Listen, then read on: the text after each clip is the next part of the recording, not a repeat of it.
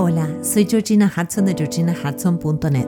Este podcast ha sido concebido para acompañarte en el camino del autoconocimiento y el bienestar y para que juntos y juntas tracemos un mapa para alinear mente y corazón. El tema de hoy es muy importante porque es darnos permiso para descansar y también para salir del lugar reactivo en el que normalmente vivimos apagando fuegos y yendo de una meta hacia la otra. Para más información sobre lo que hago y sobre mí, te invito a visitar mi página web en georginahudson.net o mi cuenta de Instagram, georginahudson.coach. Hola, hola, hola. ¿Cómo estás hoy? Espero que muy bien. Y el podcast de esta semana está inspirado en lo que me cuentan gran parte de mis clientes y también en mi propia experiencia. Y es esta sensación de estar siempre corriendo y siempre detrás de un objetivo.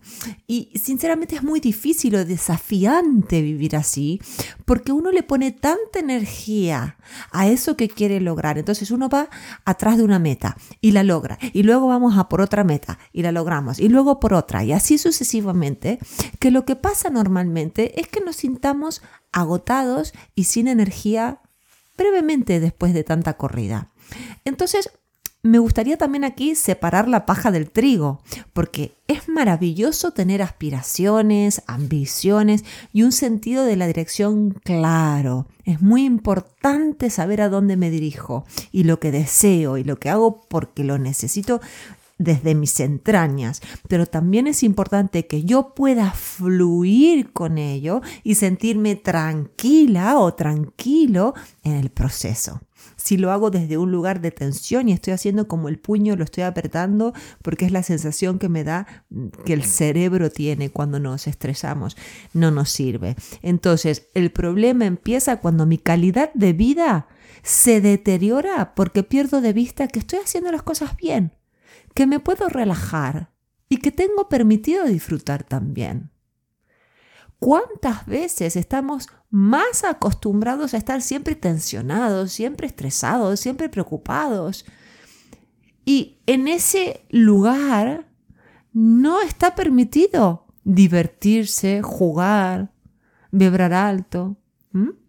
Un cliente que trabaja por su cuenta, que tiene su propia empresa, cuya empresa sinceramente va súper bien, me comentaba cuánto sufre porque está todo el tiempo pensando en que si se descuida su empresa se va a desmoronar. Entonces está siempre haciendo, haciendo, haciendo, por miedo a que la empresa colapse. Algo que no va a suceder, porque a la empresa le está yendo súper bien. Aquí, ahora, en el presente, su empresa es maravillosa y él también.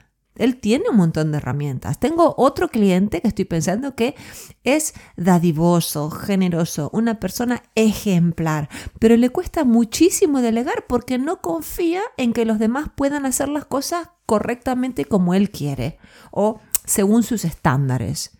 Entonces, hace todo él. Hace, hace, hace, hace. No se relaja nunca. Y tengo muchos ejemplos más, pero ahora mismo estoy recordando a una clienta que me ha compartido que está adelantando en su trabajo, está haciendo horas extras, está trabajando muchísimo más de lo normal. ¿Por qué? Porque se quiere ir de vacaciones, entonces no se quiere preocupar cuando esté de vacaciones. Te pido por favor que junto a mí pauses, te pongas una mano en el pecho, en el corazón, y que te preguntes si estas son formas de vivir. ¿Y a dónde nos dirigimos? ¿O a dónde, qué nos espera si seguimos viviendo así? Y insisto, es importante ser organizados, es una bendición ser generoso y también es precioso ser dedicado. Por ejemplo, nuestros hijos necesitan que seamos ordenados, que tengamos nuestra agenda en orden, que sepamos cómo administrar nuestros tiempos para que luego podamos disfrutar más tiempo con ellos, tanto calidad como cantidad. Ellos lo necesitan y está muy bien. También necesitamos aprovechar todos nuestros recursos, nuestra energía, nuestro tiempo, nuestros esfuerzos para luego tener tiempo libre para hacer ejercicio o salir con amigos. Eso está bien. Y también te voy a decir otra cosa, es normal ponerle mucha energía a lo que tenemos que hacer hoy para que rinda sus frutos en un tiempo X. Es normal que yo quiera trabajar la tierra de mi campo, por así decir, porque sé que en cierto tiempo cosecharé mi siembra. Pero la complicación comienza cuando yo solo vivo pensando en el futuro, cuando me desconecto completamente del presente.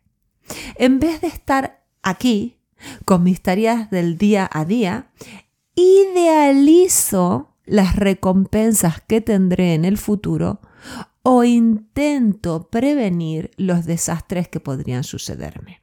Y esto lo voy a repetir. ¿Qué pasa con mi cerebro?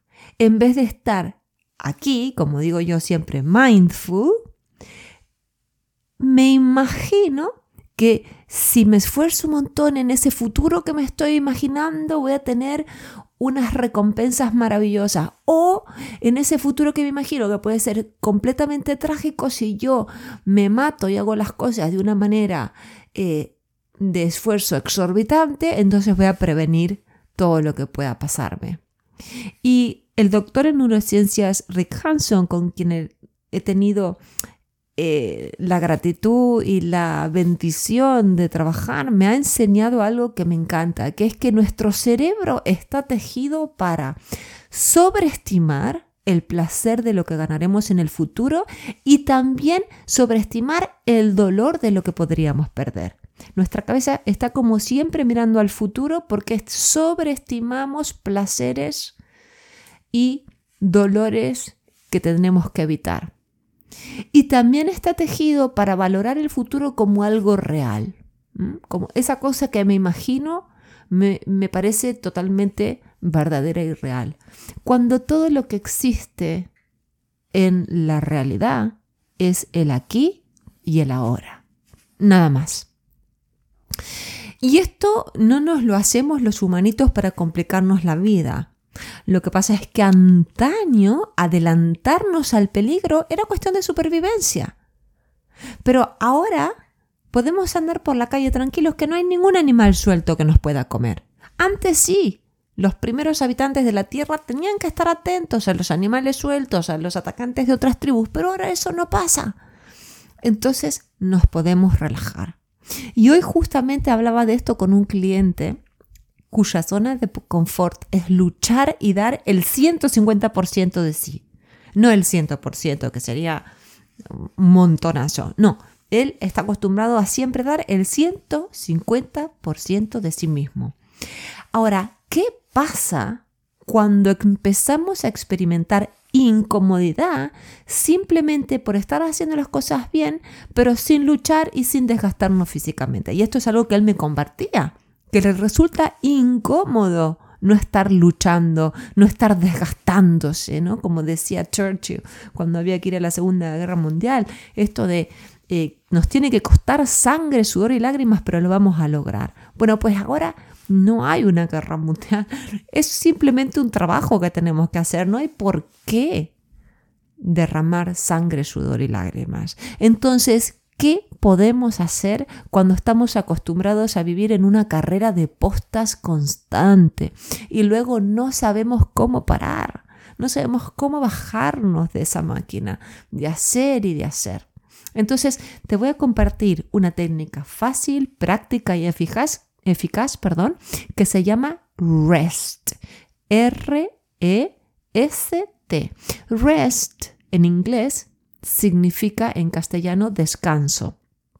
Es una sigla y ahora te voy a decir qué significa cada letra de esta sigla porque es muy importante que tú adentres este conocimiento para autorregularte cuando como mi cliente te sientas angustiada o hasta mal, ansiosa o ansioso porque estás haciendo las cosas bien, pero te encuentras que, uy, no estoy luchando como lucho normalmente, uy, no me estoy desgastando como me desgasto. ¿Estaré haciendo las cosas bien? ¿O será que se viene el mundo abajo? Entonces, vamos a autorregular ese sistema nervioso. La R de rest significa relajarse. Cuando estamos sumidos en la preocupación, en el pensamiento excesivo, el miedo, la angustia, la ansiedad, lo primero que podemos hacer y tenemos que hacer, diría, es pausar Y cuando pauso, me autososiego, nos autososegamos. ¿Cómo vamos a hacer esto? Permitiéndonos salir literal o mentalmente de lo que nos está perturbando.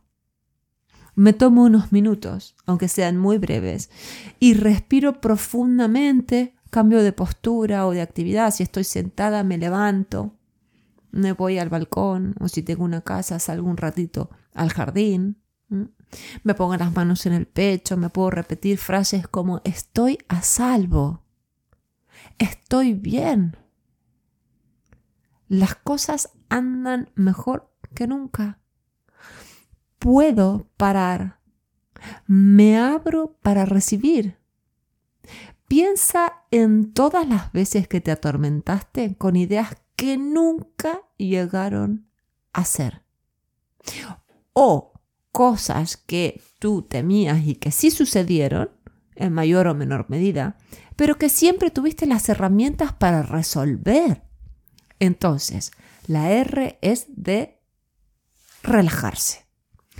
La E de rest significa evaluar.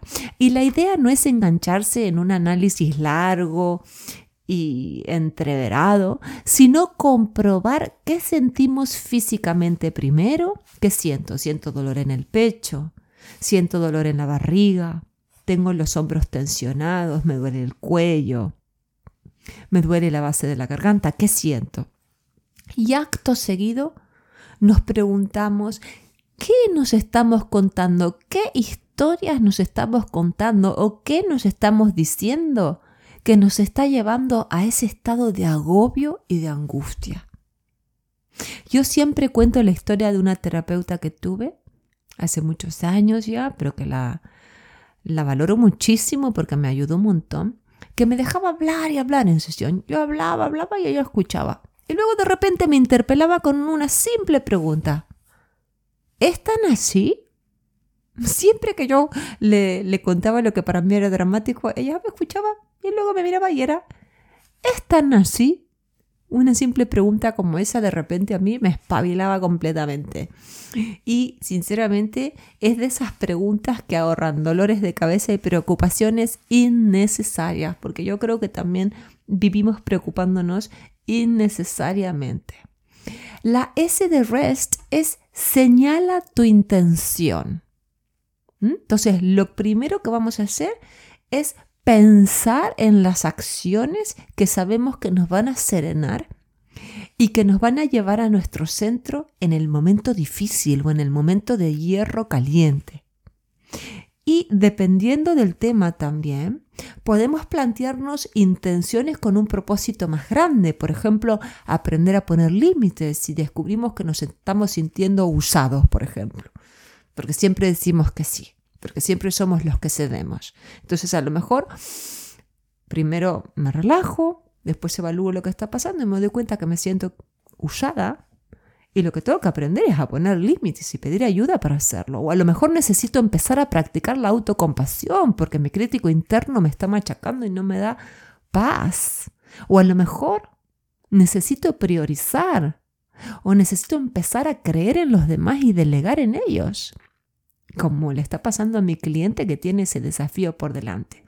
O a lo mejor necesito pedir ayuda profesional, porque solo o sola yo no puedo salir de este estado de tanta tensión. Y la T de REST, la última letra de esta sigla, significa toma las riendas, actúa. Entonces, en los pasos anteriores lo que hicimos fue autoserenarnos en la parte de la relajación, de relájate, nos pusimos en contacto con lo que nos estaba pasando en la evaluación, luego dijimos me vendría bien hacer esta o tal cosa y lo que ahora voy a hacer es poner en marcha las intenciones, de a poco, despacio, dando respuesta a mis necesidades y sin reaccionar por impulso. Si yo quiero empezar a cambiar mi vida de golpe, a las dos semanas voy a dejar todo. Entonces los cambios tienen que ser de a poquito, que las intenciones sean coherentes para ti, para que las puedas sostener. Y yo te juro que parece un proceso largo esto de rest, ¿no? Relaja, evalúa, señala tu intención y toma las riendas del asunto.